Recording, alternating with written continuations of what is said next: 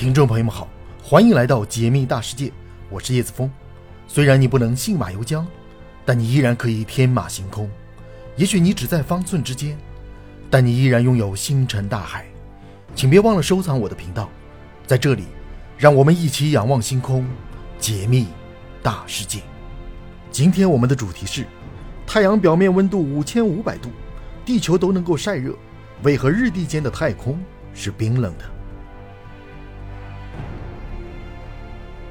一说到太空，大家肯定会联想到冰冷、孤寂。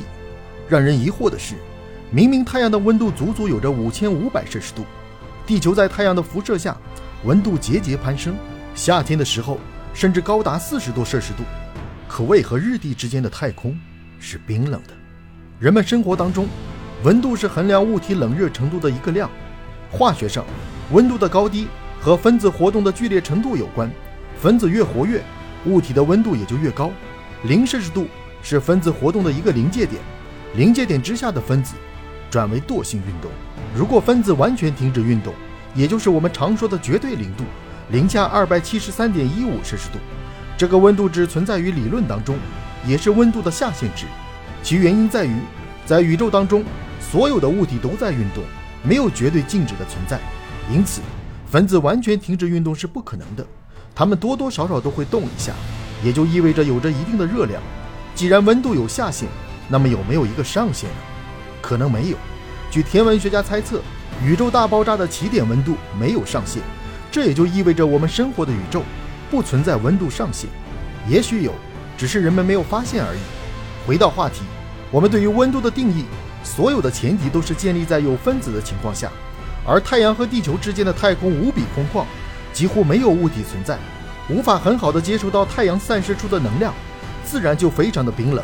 但这并不是说太空就一无所有，除了某些太空垃圾之外，还有大量的宇宙尘埃存在。如果太空当中真的一无所有，从理论上来讲也没有分子，温度应该为绝对零度。但实际上，有天文学家测量过，太空的温度大约为零下二百七十摄氏度，而这多出来的两度，正是因为太空尘埃的存在。这些尘埃一部分是宇宙大爆炸初期遗留下来的，另一部分是超新星爆炸产生的。由于未能受到星球的引力影响，在太空中漫无目的的飘荡，它们的颗粒很小，人们无法用肉眼直接观察，并且这些微弱的分子并不活跃，吸收热量的本领很差，即使长时间接触太阳的辐射，也不会产生多少热量。要知道，这些尘埃都是在宇宙大爆炸或者超新星爆炸中诞生。经历过几万亿甚至更高温度的洗礼，太阳的温度相形见绌，太空的温度也是由此而来。天文学家猜测，在未来，太空的温度还会进一步降低。从当初宇宙大爆炸到今天，太空的温度就一直在降，这是一种趋势。太空温度会无限趋近于绝对零度，但不会达到绝对零度，就像是数学上的反比例函数，无限趋近于对称轴，但永远不会相交。听到这里。不少小伙伴可能会有这样一个疑问：恒星光热影响的范围有限，那么在恒星影响不到的宇宙深处的太空，温度又是怎样的呢？会是绝对零度吗？可以肯定的是，这些地方的温度比恒星光热范围内的太空温度要低，但不是绝对零度。我们都知道，热量具有传导性，紧密相连的分子之间会相互传递热量。从恒星处传来的热量是这些地方保持温度的原因之一。另外一点在于。宇宙大爆炸时期，残留在尘埃当中的温度永远不会冷却，其原因与起点无限高的温度有关。如果研究透彻，有利于帮助人类揭开宇宙大爆炸和温度上限之谜。太空的环境是如此恶劣，即使我们的邻居月球表面的温度也不适合人类生存。可为何处在同一位置的地球却成为了人类的天堂？首先，这与地球所处的太阳系的宜居带有关。宜居带是指。在一个恒星系统当中，水能够以液态形式存在的区域，也是发现生命存在可能性最高的地区。如果太远，行星上的液态水会转化为固态，不适合生物获取水源；如果太近，水全部蒸发，更不可能形成生命。位于太阳系宜居带的行星一共有三个：地球、木星、火星。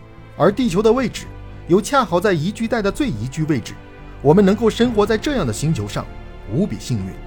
不仅如此，地球上还有浓密的大气层，帮助我们隔绝大部分的光热，当阳光抵达地面的时候，我们会感觉到非常的舒适。